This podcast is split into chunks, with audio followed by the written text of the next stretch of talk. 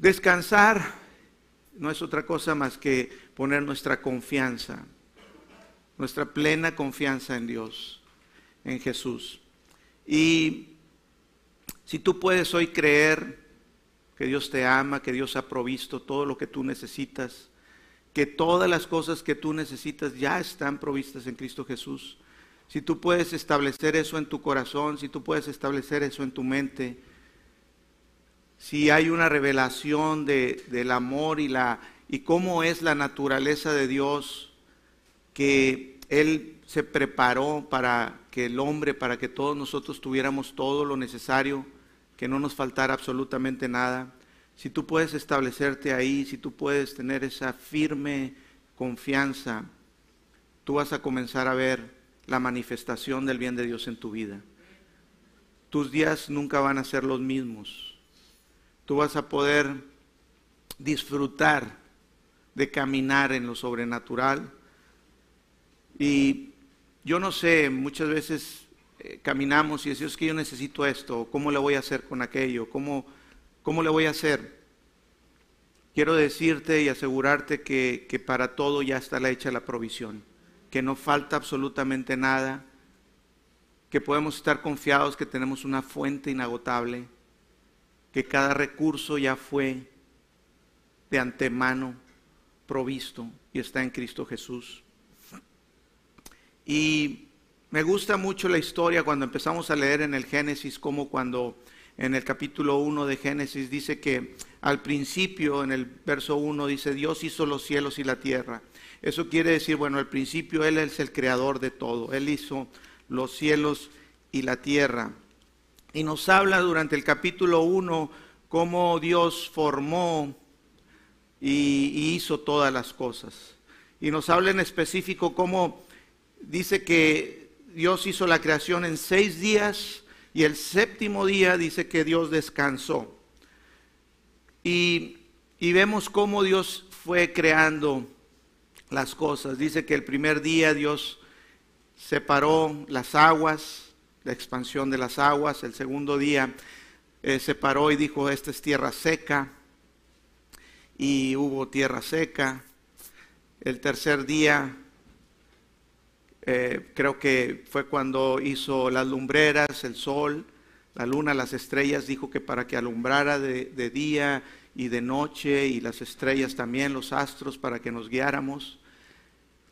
Y también dice que después hizo los peces y bendijo eh, lo que había hecho. Veía que todo lo que había hecho Dios era bueno.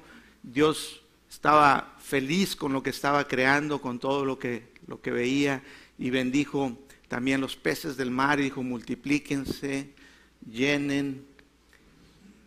Y, y veía, veía Dios que todo eso era bueno.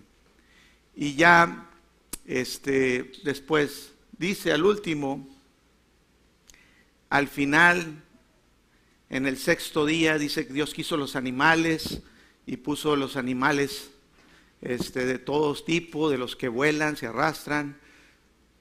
De hecho, bueno, con los peces hizo también las aves, ahí dice. En otro día, el, sexto día hizo los animales terrestres, los que, los que caminan, los que se arrastran, o sea, reptiles, animales de todo tipo. Y al final, acabándose el día, ya mero se acababa el sexto día, y al final dice que dijo Dios, ahora sí, hagamos al hombre. Al final. Yo decía, bueno, si, si, el hombre es tu creación, la joya, la palabra nos enseña que nosotros somos la joya de su creación, que él dijo, cuando dijo, hagamos al hombre a nuestra imagen y a nuestra semejanza, estaba diciendo, y hay una versión eh, de la Biblia que, dice en su explicación que Dios hizo al hombre de su misma especie, del mismo tipo de Dios. Dice a su imagen y semejanza. Entonces imagínate la gloria del hombre. Y dice que hizo al hombre y dijo al hombre que él se enseñoreara, que él gobernara, que él reinara sobre todo. O sea, que puso al hombre sobre todas las cosas creadas. Pero digo, bueno, ¿por qué puso al hombre al final? ¿Por qué no hizo al hombre primero y ahí fue haciendo otras cosas? Y es que hay un principio fundamental de, de conocer la naturaleza de Dios. Dios es un Dios proveedor. Dios es un Dios de provisión. El pensamiento y el corazón de Dios antes de cualquier cosa es, Él provee. Él tiene todo lo que necesitamos de antemano. Cuando Él hizo todas las cosas, Él se aseguró que al hombre no le faltara absolutamente nada, que todo estuviera disponible. Él creó la atmósfera antes de que el hombre pudiera respirar, Él creó todas las cosas, separó, puso una tierra firme para que Él pudiera pisar, vivir, árboles, plantas. En el cuarto día se me olvidó, hizo los árboles, las plantas. O oh, ya no recuerdo qué día, pero bueno, hizo los árboles, las plantas y les dijo también que produjeran semilla según su género y, hierba verde y, y bendijo Dios su creación. Entonces Dios es un Dios proveedor. Dios anticipa las necesidades. Y esa es una característica que a mí me asombró demasiado y que me ha hecho estar firme en conocer que, hay provisión en todo lo necesario, que no, que no falta nada, que todo está provisto. Que Dios es un Dios que se goza en proveerte todo lo que necesitas, que no te falte absolutamente nada.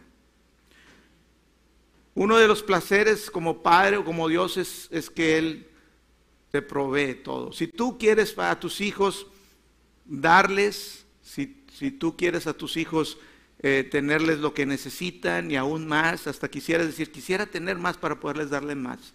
Bueno, Dios mucho más todavía. Cuando comencé a entender a Dios, su amor por mí, su amor por la creación, por su joya de la creación, los seres humanos, a imagen y semejanza de Él, y sus planes, y comencé a tener una revelación del carácter de Dios. Me sorprendió mucho saber que Él nada se le había escapado, que nada lo toma por sorpresa, que Él preparó y hizo todo perfecto, sin falta de nada, absolutamente completo. Él es un Dios de provisión. Amén. Dice cuando empieza el capítulo 2 de Génesis en el verso 1, y lo voy a leer. Dice, fueron pues acabados los cielos y la tierra y todo el ejército de ellos, y acabó Dios en el día séptimo la obra que hizo. Fíjate, acabó Dios en el día séptimo. En la tarde, como te digo, al último ya, vámonos, hagamos al hombre y el día séptimo dice, dice, y acabó Dios en el día séptimo, en el verso 2, la obra que hizo y reposó. La palabra reposó es, dice, descansó. En otra se usa como, y Dios se sentó.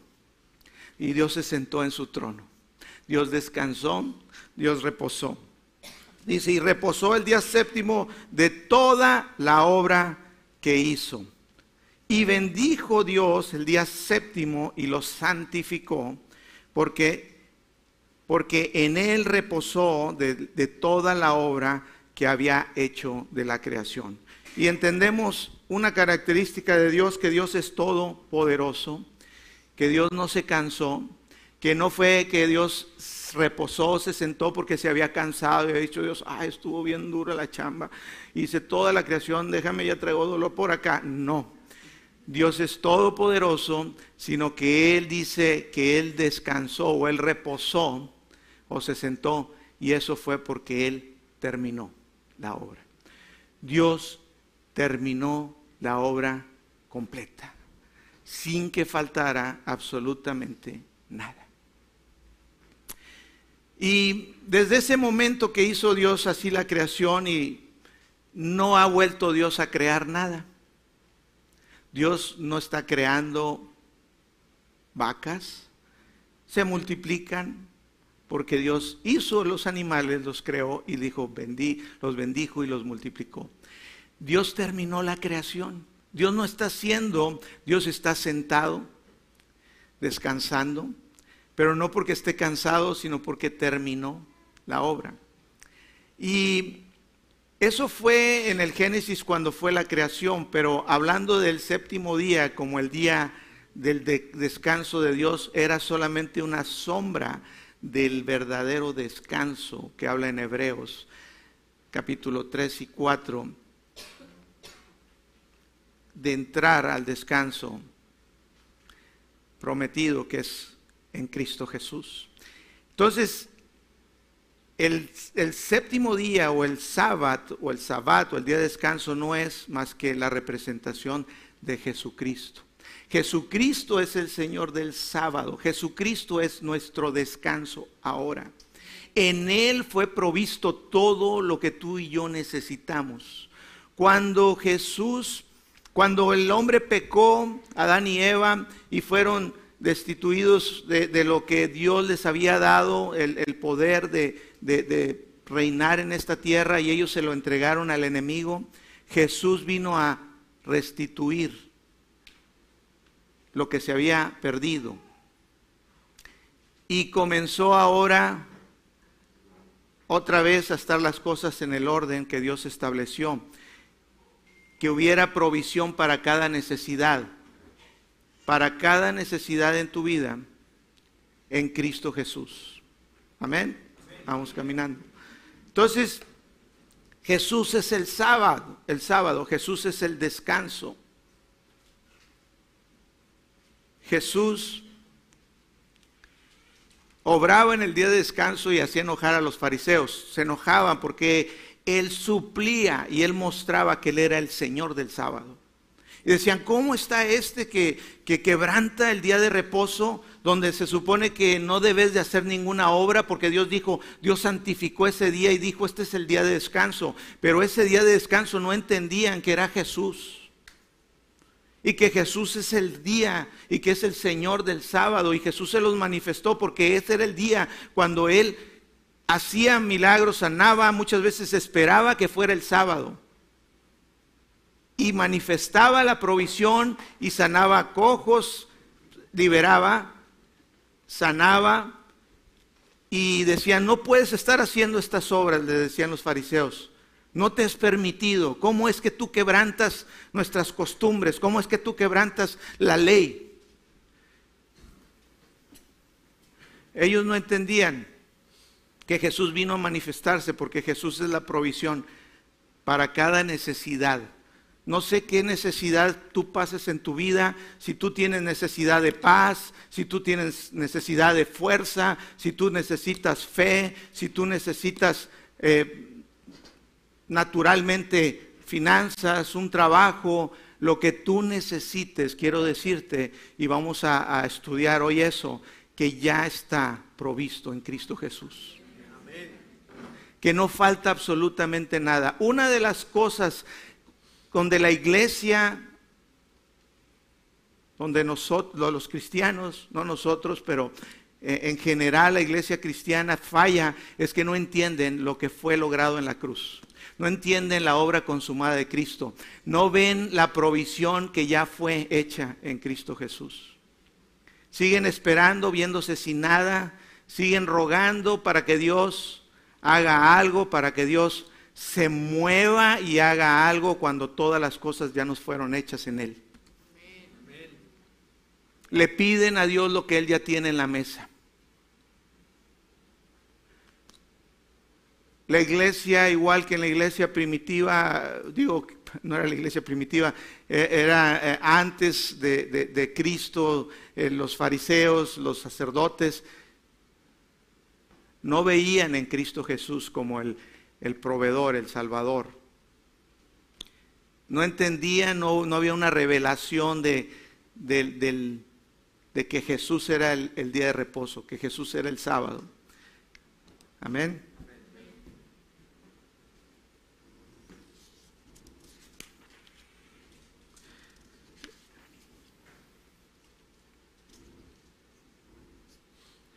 Colosenses 2, verso 16 al 17 dice, por tanto, por tanto, nadie los juzgue en comida o bebida o en cuanto a los días de fiesta, luna nueva o días de reposo. Todo lo cual es sombra de lo que había de venir, pero el cuerpo es de Cristo. Todo era sombra de lo que había de venir. Nadie te juzgue. Decía Jesús, les decía a los fariseos, ustedes invalidan la palabra de Dios o no les hace provecho Dios en sus vidas por sus costumbres, por sus tradiciones, porque han puesto por encima de la verdad sus, costumbres, sus tradiciones. Entonces Cristo no, no les aprovecha. Entonces la obra consumada de Cristo no les aprovecha. Cuando Jesús dijo en la cruz, consumado es, o dijo, he terminado, Él estaba diciendo, es completo, no falta nada. De la misma manera como cuando Dios creó todas las cosas y no faltó absolutamente nada. Hoy disfrutamos, ayer me comí un cóctel de camarón y me estaba acordando porque me sorprende mucho. Que voy y, me gustan los cócteles de camarón y digo, nunca se acaban los camarones. Digo, ¿cuánta gente no le entra el cóctel de camarón? Y en todo el mundo. Y dices tú, oye, no se acaba. Porque Dios así hizo las cosas. Dios bendijo a los animales, a los peces, y dijo, multiplíquense. Él hizo provisión, Él se aseguró que tú tuvieras provisión, que el humano tuviera provisión de todo, que no faltara nada. El Antiguo Testamento es un, es un pacto donde la gente veía la manifestación de las cosas y no era necesariamente o no era por fe porque aún no se había manifestado la fe. La gente entendía o veía, ah, Dios ya hizo algo porque lo veía físicamente. Pero ahora en el nuevo pacto, los que estamos bajo el nuevo pacto en la fe en Cristo Jesús, ahora todas las cosas son por fe y eso es en lo espiritual. Nosotros, antes de poderlo verlo en lo físico, tenemos que creer por fe que ya tenemos, como dice en Hebreos, fe, que dice en Hebreos 11.1, dice, es pues fe la certeza de lo que se espera, la convicción de lo que no se ve. Estoy seguro que lo que espera, que lo que espero va a ser. Estoy seguro que ya tengo provisión. Estoy convencido de lo que todavía no puedo ver. Entonces eso es fe, eso es una definición que viene ahí, estar convencido en lo que no veo. Entonces no puedo decir, a ver, primero veo, entonces ya Dios lo hizo. ¿Cómo dices que Dios me sanó? No, no, no, primero quiero ver, a ver, me sanó. Como Tomás cuando dijeron, el maestro resucitó y ya está aquí, dijo, no, no, no, yo necesito ver para creer. Y se apareció Jesús y le dijo, a ver, Tomás, mira, aquí están las marcas, ve mi costado. Pero dijo Dios, dijo Jesús, bienaventurados los que no vieron ni creyeron. Todas las cosas están en lo espiritual, todas las cosas, eh, la provisión completa para tu vida en todo en Cristo está en lo espiritual. Y de ahí es como se puede manifestar en lo natural cuando tú lo tomas por fe. Pero tú tienes provisión y en Cristo estamos completos sin falta de nada. Hay provisión. Tú dices, no, no creo que haya provisión para esto o para aquello. Déjame decirte, no faltó nada. Cuando Cristo hizo esa obra, la hizo completa, fue perfecta. A su obra tú no le puedes añadir nada ni le puedes quitar nada, porque ya está perfecta, está completa. Amén.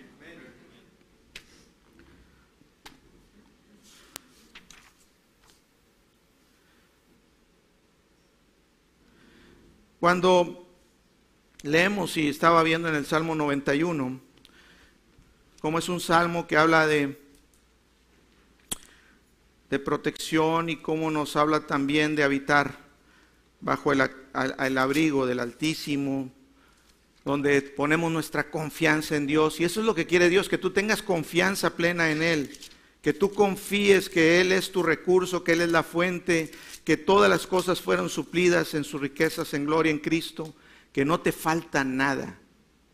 Que tú antes de buscar y voltear a otro lugar y decir, ¿cómo le voy a hacer? ¿Será aquí? ¿Será allá? Antes de ver a una persona, antes de ver a otro, tú voltees y digas tú, Él es mi recurso. De Él viene mi provisión. Con Él estoy completo, no me falta nada. En el Salmo 91 dice, dice, el que habita al abrigo del Altísimo morará bajo la sombra del Omnipotente. Dice, diré yo a Jehová, esperanza mía y castillo mío, mi Dios en quien confiaré. Mi Dios en quien confiaré. Y la primera palabra que viene ahí dice, el que habita, la primera palabra es habita, la palabra en hebreo, si leen en su Biblia Strongs, va a decir Yashav, esa es la palabra en hebreo que dice el que habita, Yashav. Y lo que significa Yashav es el que se sienta, el que descansa, el que se sienta. Es como tomar una silla y decir, me voy a sentar. El que descansa al abrigo, el que se sienta al abrigo del Altísimo. Morará bajo la sombra del Omnipotente. Diré yo a Jehová, esperanza mía y castillo mío, en quien confiaré. Y eso es lo que sucedió. En el antiguo pacto tú puedes leer cómo los sacerdotes estaban continuamente ofreciendo servicio y culto en el, en el tabernáculo.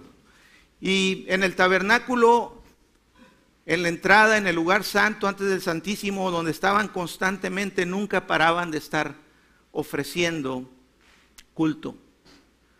Siempre estaban ahí continuamente y no había un lugar para que se sentaran. Había una mesa, había un candelabro, estaban los panes de la posición, pero no había una silla, no había un lugar. Entonces los sacerdotes nunca se sentaban. ¿Por qué? Porque ellos nunca pudieron terminar la obra. Ellos estaban continuamente y nunca terminaron. Porque su obra no era terminada. Los sacrificios que ofrecían también cada año por los pecados de la gente seguían ofreciéndose cada año. ¿Por qué? Porque no eran suficientes para quitar por completo. Pero dice la palabra que Jesús se ofreció a sí mismo un solo sacrificio. Un solo sacrificio y dice que con ese sacrificio hizo perfectos a los santificados. Un solo sacrificio completó la obra cuando Jesús dijo, terminado es, consumado y terminó su, su obra aquí en la tierra. Él preparó provisión para cada cosa y cada necesidad. ¿Y sabes qué sucedió al, a, a lo contrario, con los sacerdotes terrenales que estaban continuamente en el templo y no podían sentarse porque no terminaba su obra, Jesús dice que Él terminó y se sentó a la diestra del Padre. Ahora Él está sentado a la diestra del Padre. Y no nada más Él está sentado, sino que dijo a los que creemos, dijo que estamos juntamente con Él, sentados en los lugares celestiales en Cristo. Dios nos invita a entrar al reposo que Él entró porque Él terminó la obra y todo está terminado. Tú tienes provisión en Cristo. No falta nada. Cuando decimos somos salvos por gracia, Efesios 2.8, a través de la fe, por gracias por lo que Él hizo. ¿Y cómo lo recibimos lo que Él hizo? Por gracia, no porque nos lo mereciéramos, no porque hubiéramos sido buenos nosotros, sino porque Él es bueno. No porque nosotros hayamos sido misericordiosos, sino porque Él es misericordioso. Y le plació que aún siendo nosotros pecadores, Cristo murió por nosotros y nos dio con Él. Romanos 8:32, nueva, nueva versión internacional, ¿me la pones? Y fue por gracia, fue por gracia. 8:30, Romanos 8:32, nueva versión internacional.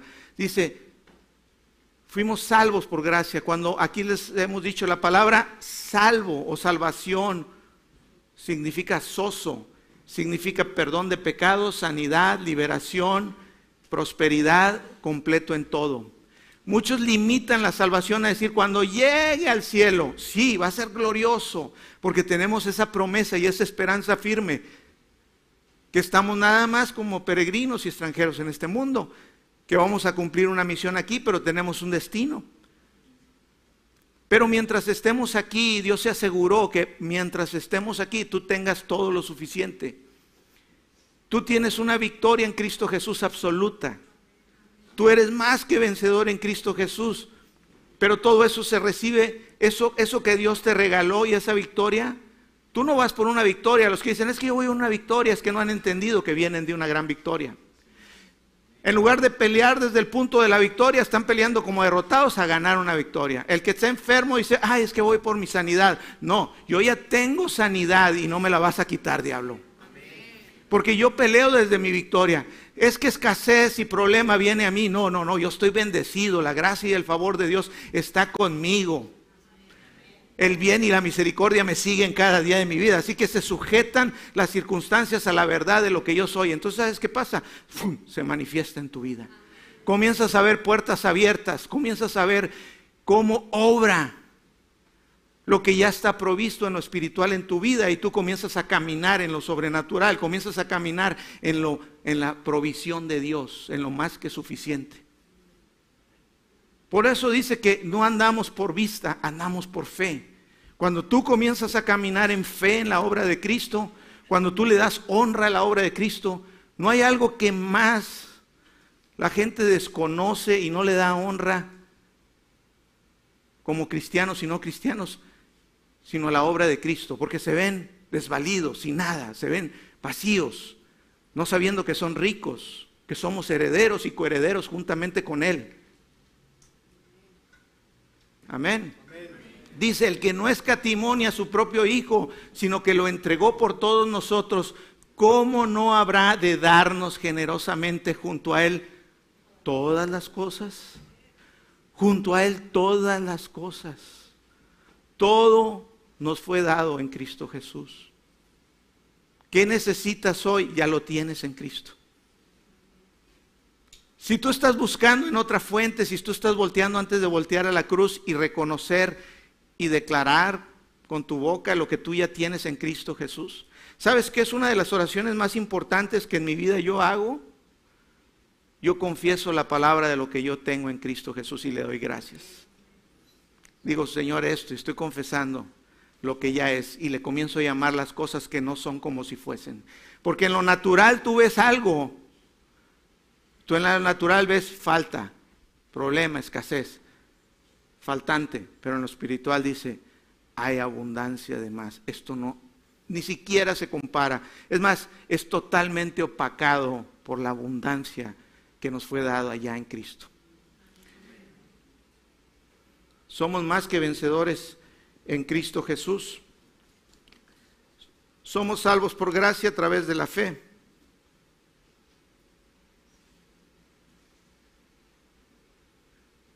Él quiere que descansemos con Él, que sepamos que estamos sentados, que fuimos unidos con Cristo. Cuando creímos en Jesús dice que fuimos hechos uno con Él. El Espíritu de nosotros fue uno con el Espíritu de Cristo.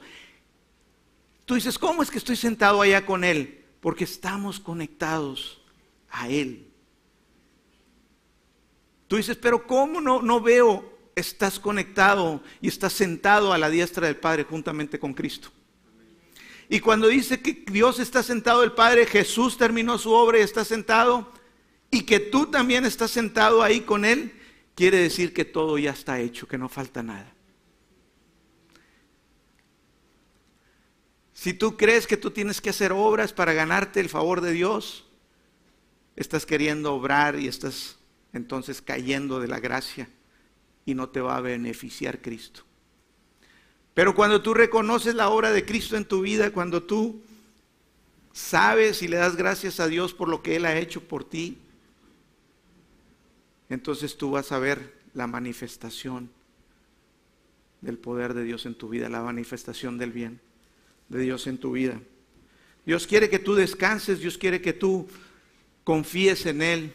Eso no quiere decir que no vas a hacer algo. Porque muchos dicen, ah, entonces me voy a sentar y ya se trata nada más, confío en Dios y, ya todo. No, no. El descanso no significa no hacer nada. El, el descanso lo que significa es que yo confío en Dios. Si yo hago algo en mi casa por mis hijos, yo confío en Dios. Él es mi descanso. Si yo los estoy educando a mis hijos, y estoy ahí en una situación, y los estamos educando a decir, Señor, tú eres mi descanso, yo no puedo, tú sí puedes, yo confío en tu provisión. Cuando tú estás trabajando, lo que estés haciendo, tú haces tu trabajo, dice Dios que Él bendice la obra de tus manos. Tú pones tus manos en algo, en hacer, y confías, decir, Señor, tú eres mi provisión. Cuando sales, con lo que tú estés haciendo día a día, en la actividad, en tu profesión, decir, Señor, tú eres mi provisión. Tú eres mi sabiduría, yo puedo desempeñarme en la sabiduría, puedo tener habilidad sobrenatural. Dice que cuando salió el pueblo de Israel de Egipto y en el desierto dice que salieron bendecidos, que los egipcios les dijeron, llévate nuestras joyas, llévate esto, lleva aquello. Dice que los, los mandaron cargados. Yo creo que no, no supieron ni cómo, pero ellos tenían en su corazón los egipcios el bendecir al pueblo de Israel y les dio su oro y su plata. Salieron riquísimos de, Egipto. Y dice que cuando Dios le habla a Moisés para construir el tabernáculo, eh, los egipcios no eran más que constructores de ladrillos, a eso los tenían como esclavos haciendo ladrillos para las construcciones. No les daban ningún otro oficio porque eran esclavos. No merecían tener, ni iban a la escuela, ni les daban oportunidad de desarrollarse nada porque eran esclavos. Pero dice que, que Dios por medio de Moisés separó personas que les dijo a ellos, dice que el Espíritu de Dios hizo provisión para que esas personas tuvieran habilidades para hacer diseños en joyas, diseños en plata, en bronce, en oro. Y aquellos que eran unos esclavos comenzaron a hacer cosas preciosas. Dios es quien te habilita, Dios es, quien te capacita para poder llegar al potencial que tú tienes en la vida. Tu fuente, tu recurso, tu fuerza es Él. No pienses que eres tú, no pienses que es aquello. No quiere decir que no vas a ir a la escuela, no vas a prepararte, no quiere decir que no vas a, a esforzarte, pero Él es el que hace que llegues al potencial que tú debes de tener. Él es la fuente. Cuando nosotros confiamos y consideramos a Dios en cada aspecto de nuestras vidas, cuando, cuando volteamos y decimos, Señor, tú eres Nunca pienses que tú eres, siempre voltear y decir, Señor, tú eres la fuente. De ti viene todo. Como dice, toda buena dádiva y todo don perfecto desciende de lo alto del Padre de las Luces. Todo lo que tú necesitas ya está. Todo lo tienes, todo lo que tú necesitas para tu asignación, todo lo que tú necesitas para tu propósito en la vida, todo lo que tú necesitas para tener éxito en todo, tú ya lo tienes en Cristo Jesús. Tú tienes que tomar de esos recursos, tú tienes por fe que tomar y comenzar a caminar y llegar al potencial que tú tienes. El enemigo no quiere otra cosa más que tú te veas en este mundo natural y no se ha transformado tu entendimiento. Que tú te conformes a este mundo natural y que tú hagas las cosas como las hace el mundo. Y que tú te establezcas en la mediocridad o que llegues a pensar que lo importante es algo que, que realmente no lo es. Pero cuando tú volteas y dices, Señor, tú eres mi fuente, tú eres mi recurso, Él te comienza a mostrar las cosas. Él te comienza a mostrar todo aquello que tú ya tienes en Cristo Jesús. Es cuando comienzas a verte completo. Es cuando comienzas a verte lleno. Es cuando comienzas tú entonces a recibir de esa abundancia de la gracia que dice en Romanos 5, 17, que reinamos en vida los que recibimos de la abundancia de la gracia y del don de justicia. Entonces es cuando tú empiezas a reinar, es cuando comienzas a señorear. Amén. Tenemos que descansar, la fe descansa. Cuando Jesús estaba en la barca y, cuando les dijo a los discípulos, bueno, vamos, crucemos al otro lado, al otro lado del lago. La palabra de Jesús salió, crucemos. Y su palabra vaya hacia aquello por lo cual fue enviada. Su palabra no regresa vacía. Jesús nunca falló. Y cuando dijo, crucemos al otro lado, iban a cruzar, no había de otra. Pero dice que los tomó una gran tempestad y en medio de la tempestad los discípulos estaban empanicados diciendo, nos vamos a ahogar. Sus discípulos, varios de ellos eran pescadores profesionales, ellos sabían de navegación, ellos conocían lo de andar en el agua. Y dice que Jesús dormía en el cabezal. El cabezal es una almohada que usaban para sentarse en la parte de atrás donde manejaban la barca. Y Jesús dice que descansaba, que estaba acostado. Dice que la barca se anegaba y Jesús no se movía, porque Jesús descansaba en la palabra de Dios. Tú y yo necesitamos tomar una palabra para nuestras necesidades y agarrar esa palabra y acomodarla como la almohada y decir yo voy a descansar en ella. Cada noche acomodar la almohada, ¿qué necesito? En lugar de estar pensando y dejar que el enemigo venga con pensamientos y cómo le voy a hacer, y cómo le voy a hacer, y qué si esto, y comienzas a decir, y qué si aquello, y qué si esto otro, y qué si esto, y ya estás futureando allá tragedia futuro. En lugar de decir, Señor, yo confío, tu palabra dice esto. Tu palabra y agarrar y descansar preparar bien mi almohada. Por sus llagas yo fui curado. Ciertamente viviré y no, moriré, y no moriré y declararé, declararé las maravillas del Señor. Y me acuesto. No importa lo que hayan dicho, no importa. En Jesús hay provisión para cada necesidad. Es necesario descansar y entrar en el descanso. Es necesario dejar de andar corriendo y sentarnos y reconocer que Él es Dios. Dice la palabra, estad quietos, estad quietos y reconoced que yo soy Dios. Amén.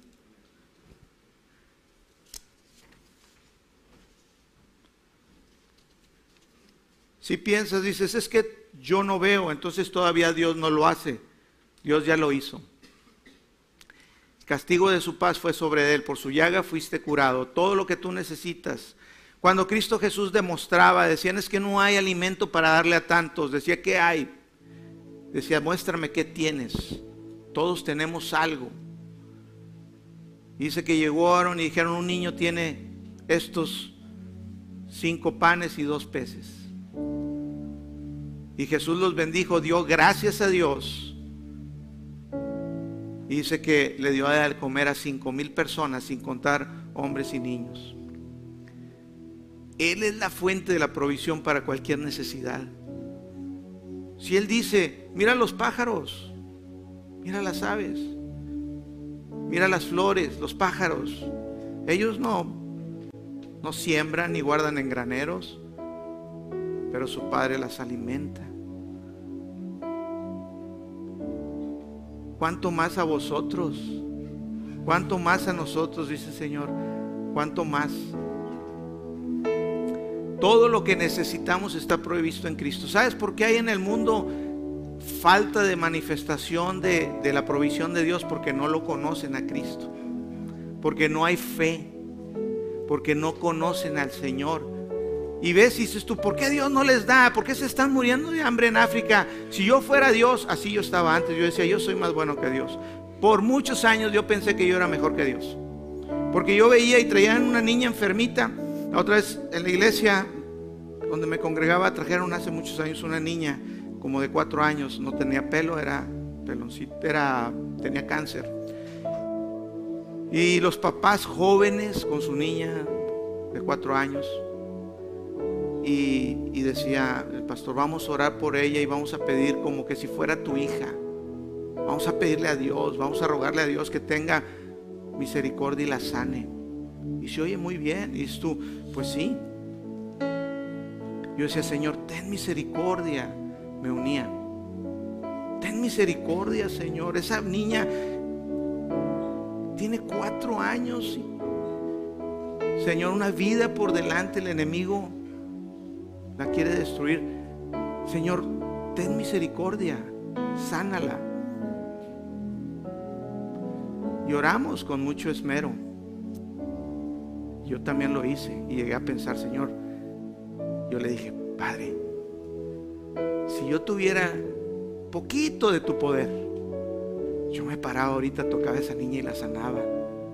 Yo soy más bueno que tú.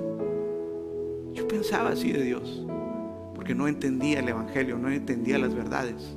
Y cuando tú no entiendes, tú, tú piensas como hombre, porque no conoces la verdad, porque no conoces la escritura.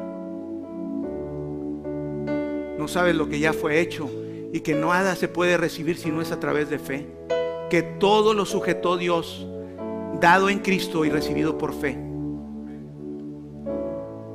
Cuando tú ves a Dios que no hace, tú estás negando que Cristo, estás diciendo tu cruz no sirvió Jesús, bájate, no sirvió tu cruz.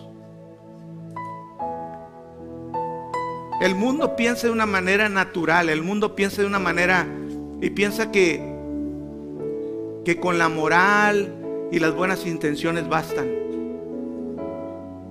No hay ningún esfuerzo humano que tú hagas que te pueda salvar. Solamente es por fe en Jesús.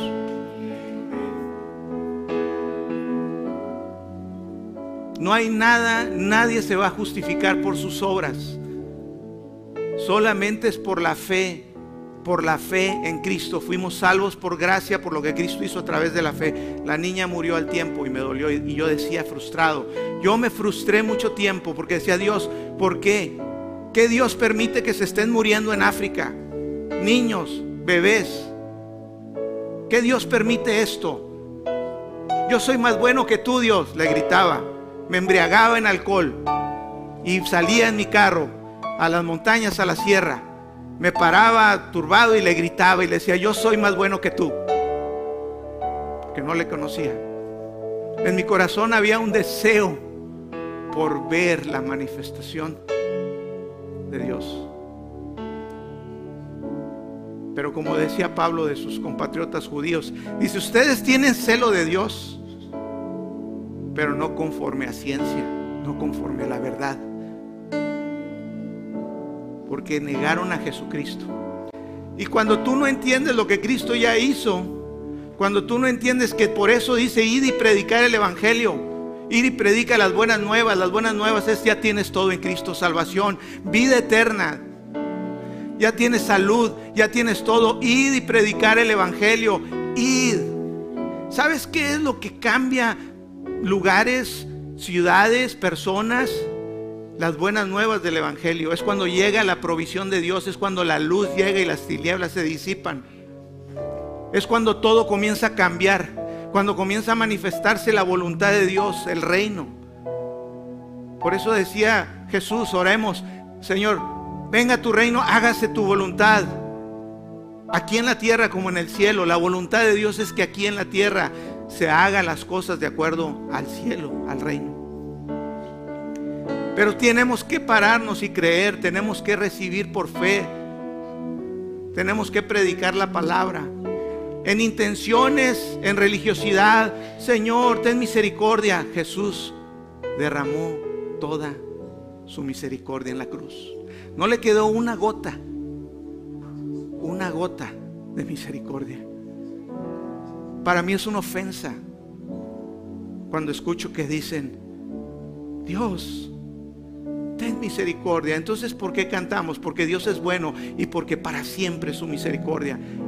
¿Por qué contradecimos? Si Él es para siempre su misericordia, si no hay nada que opaque, si en Él no hay sombra ni variación. ¿Por qué? Porque somos carnales guiados por lo que vemos y pensamos que lo que vemos es la realidad. Y lo que vemos no es solamente más que un reflejo de lo que sucedió en lo espiritual y que la gente está sufriendo y el mundo está como está por falta de Cristo. Porque no ha llegado el que completa todas las cosas en todo. ¿Me estoy explicando? Algo que debemos darle orden, hermanos. Esa es la obra consumada de Cristo. Él se sentó porque terminó, porque todo está suplido, no falta nada. ¿Qué necesitas tú? Ya está provisto en Cristo Jesús. ¿Qué necesitas tú? Ya está provisto en Cristo Jesús. ¿Sabes qué quiere el diablo? a la gente la quiere entretener con religión, filosofías humanas, pensamientos, religión. Ay, bonito hacer la carita. No, no, no. No hagas la carita, mi. Vamos a creerle a Dios. Vamos a pararnos firmes, a seguir los lomos. Pare, ponte de pie, mis hermanos. Vamos a pararnos firmes y seguir los lomos y decir, Señor, yo creo Jesús en tu obra consumada. Yo creo que ya tenemos un lugar más grande y, ya está provisto. No sé dónde, pero Dios sí sabe.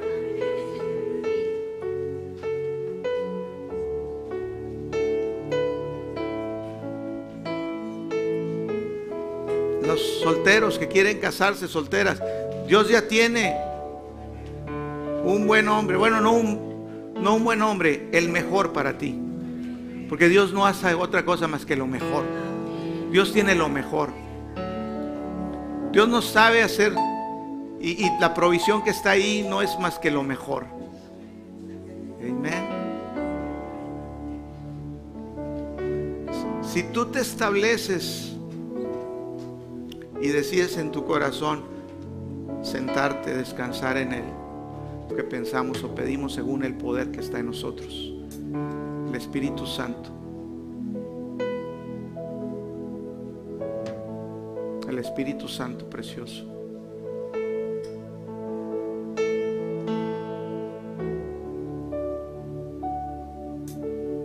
La gente se está sufriendo, muriendo en todo el mundo porque falta Cristo.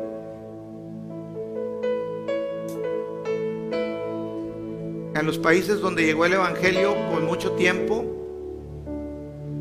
son los países que se vieron más prósperos, prosperaron. ¿Sabes por qué prosperaron esos países? Por el Evangelio. ¿Sabes que Estados Unidos fue fundado bajo los principios de la palabra de Dios?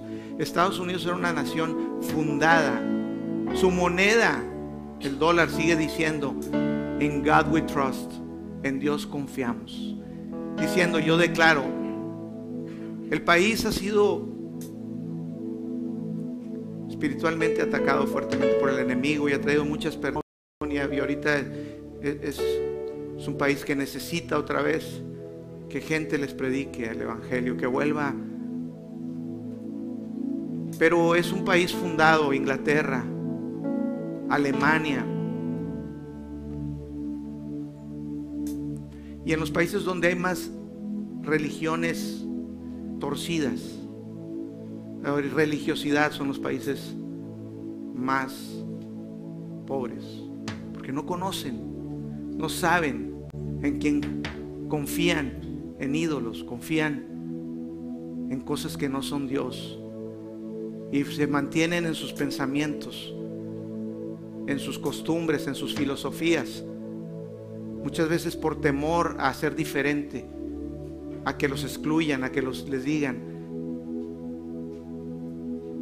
y prefieren vivir así miserablemente.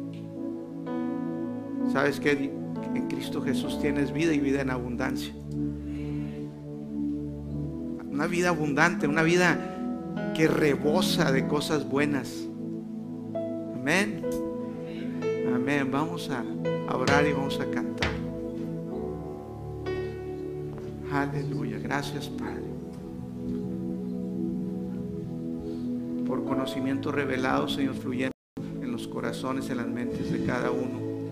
Gracias, Señor, por revelación, por espíritu de sabiduría y revelación en el conocimiento tuyo, Señor. Gracias, Señor, porque nos estableces en un fundamento firme donde no seremos, Señor, movidos.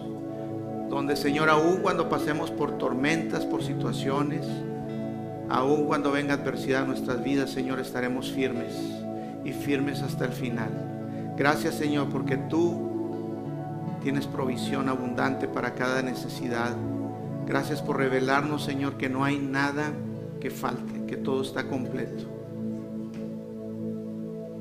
Gracias Señor porque caminamos día a día firmes en lo que nos pertenece, en la herencia, en las cosas, Señor, que ya nos han sido dadas que la mesa está servida, Señor, y nos deleitamos, nos sentamos, porque tú aderezas mesa delante de nosotros en presencia de nuestros enemigos. porque la victoria, Señor, es contundente. Somos más que victoriosos, más que vencedores en Cristo Jesús. Y nada, nada, nada, nada nos separa de ti, Señor. Nada nos separará de ti jamás.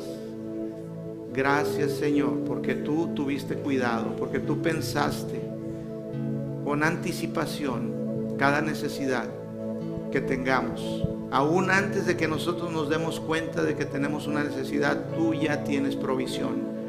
Tú ya tienes provisión. Tú eres nuestra fuerza. Tú eres nuestra fortaleza. Tú eres, Señor, nuestra provisión. Tú eres nuestra porción. Gracias, gracias, gracias, gracias, Señor. Declaro, Señor, que cada uno de mis hermanos aquí, Señor, empiezan a experimentar en el nombre de Cristo Jesús la manifestación del bien en sus vidas de una manera extraordinaria. Que a partir de hoy, Señor, fe, fe fundada en la verdad, fe fundada en la obra de Cristo, se establece en los corazones, Señor. Gracias te doy por ver, Señor, cómo tú los llevas de victoria en victoria, de triunfo en triunfo, cómo ellos van, Señor, hacia arriba, creciendo. Gracias, Señor, en el nombre precioso de Jesucristo. Amén. Amén. Si estás aquí y no estás seguro de que Jesucristo es tu Salvador, si estás aquí y no estás seguro de que tienes vida eterna, si mañana, no estoy seguro si mañana ya no estás en esta tierra,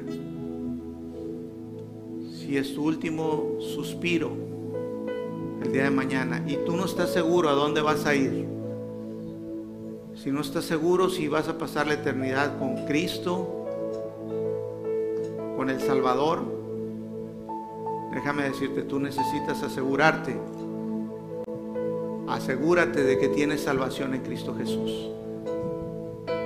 Porque dice la palabra en Hebreos 10:10 que si creemos con nuestro corazón y confesamos con nuestra boca que Jesús es el Señor, seremos salvos. Si creemos que Dios le resucitó de los muertos, que Él murió en la cruz, pagando tu deuda, mi deuda, para podernos dar entrada al Padre. Si tú lo crees en tu corazón y lo confiesas con tu boca en esta mañana, si tú lo haces de tu corazón, confesando a Cristo como tu Salvador, eres salvo. El Espíritu Santo viene a ti y sella tu espíritu. Y te garantiza, te garantiza la vida eterna con Cristo Jesús. Amén. Vamos a orar, si tú no estás seguro, vamos a orar, orar toda la iglesia juntos por aquel que no esté seguro. Asegúrate hoy. Son palabras simples, pero con un corazón sincero tienen el poder para salvarte y ser sellado con el Espíritu Santo. Repite después de mí, Señor Jesús, creo en ti como el Señor y el Salvador. Gracias por morir por mí en la cruz. Gracias por perdonarme todos mis pecados. Gracias por el Espíritu Santo que sella mi espíritu. Te doy mi vida, te entrego todo. De hoy en adelante te declaro como mi Señor y mi Salvador, Jesús. Amén, amén, amén, amén. Bueno, pues vamos a cantar y estamos despedidos. Vamos a dar un aplauso fuerte a Jesús, aquel que merece toda la gloria, toda la honra y todo el. Aleluya.